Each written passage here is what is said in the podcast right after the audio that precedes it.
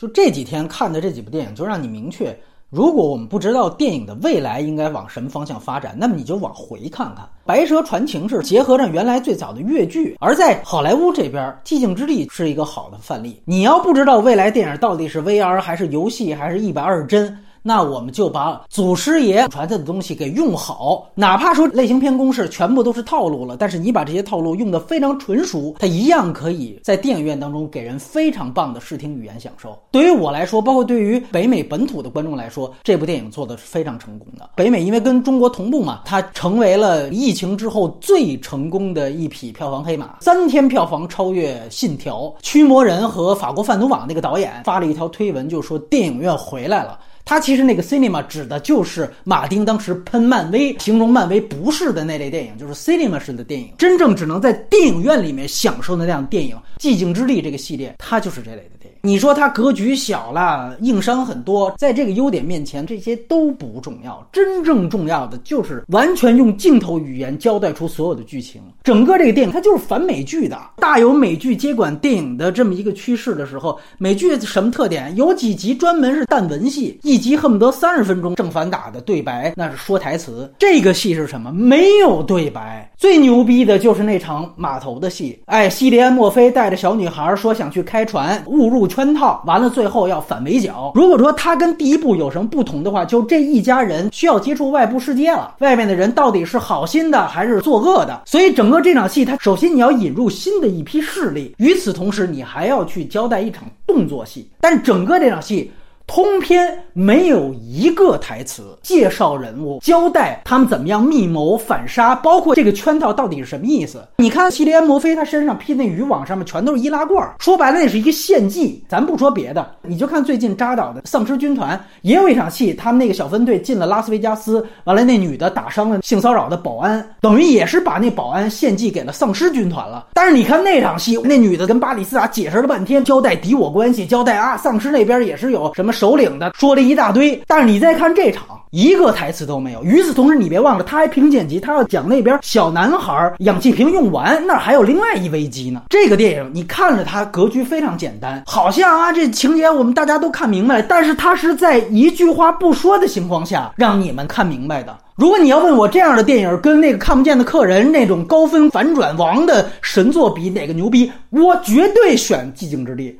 我第一部就非常喜欢，原因就在这儿。你那个东西，你把外挂字幕抽出来，你直接看字幕，你就能明白那电影了。看不见那客人最近拍剧去了，对吧？还照样什么反转王。所以那样的人，他不是真正的电影人。但是寂静之地是，就是一白遮百丑，在我这儿，我受到电影的熏陶是什么？当时说咱们吴宇森有一个祖师爷拍了一个电影叫《红圈儿》，结果发现中间有一段戏，整个阿兰德龙他们抢银行一二十分钟。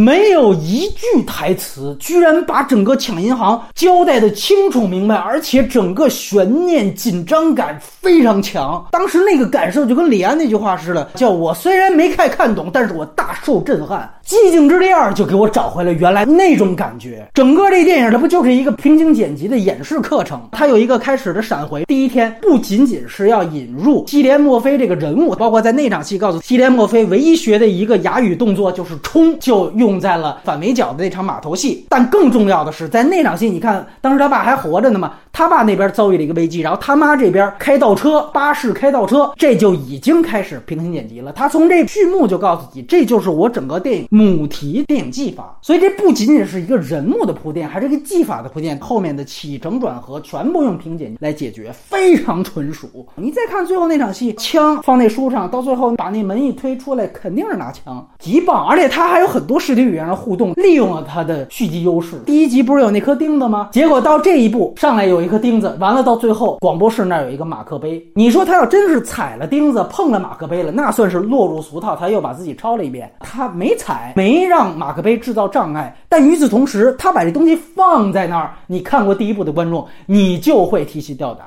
直接用视听语言来建立类型元素。包括你看他用胶片，这次是为了防那些他妈的平射的。我一般现在看电影都坐前三排，贴着银幕越近，你越能看到啊柔焦摄影啊，包括拍那个夕阳的那个橙红色的轮廓光打在人物身上，这个胶片质感太美了，这就是电影。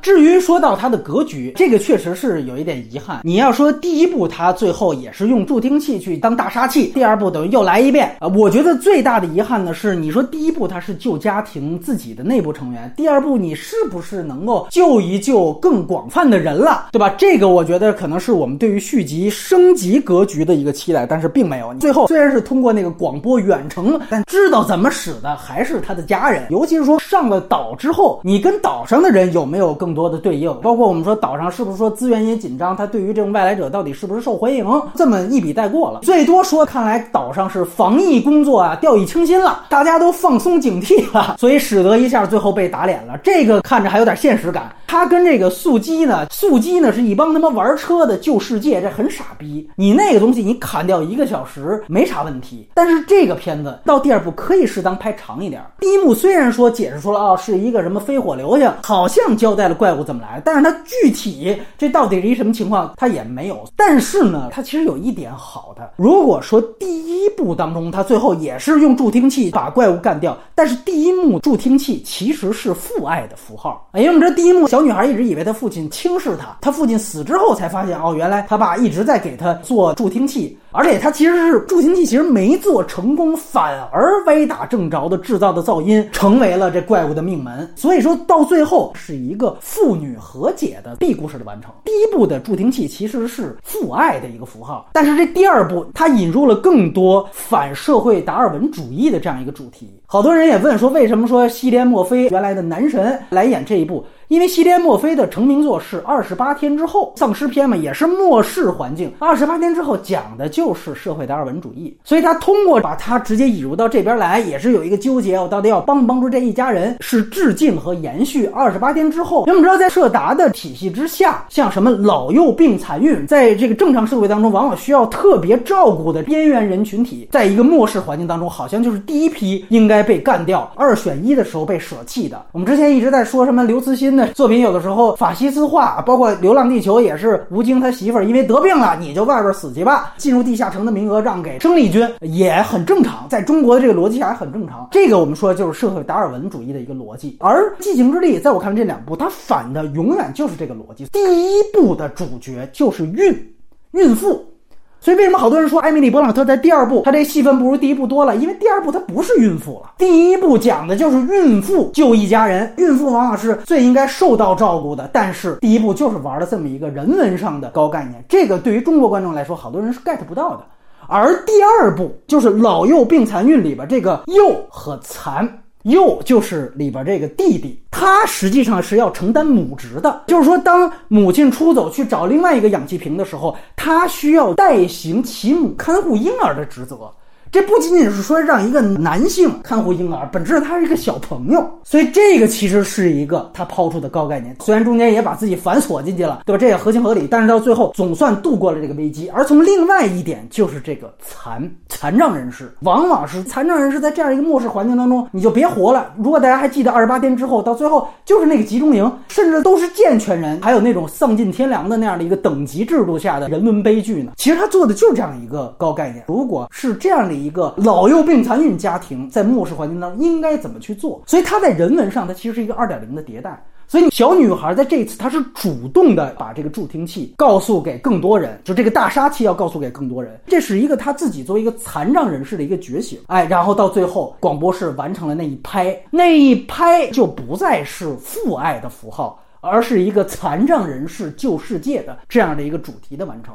所以这是一个人文主题的呈现，这个也是我相信很多中国观众根本就 get 不到的一点。你说它格局格局是小，我觉得唯一的遗憾就是在于，那你最后应该救世界，起码那小岛上的剩余的人能不能哦听到你这样一个广播的声音之后，大家用这个声音去怎么怎么着？但是他没有，但是整个这个人文主题我是非常买账的。所以在我看来，电影院电影是什么？这个电影给了标准的答案。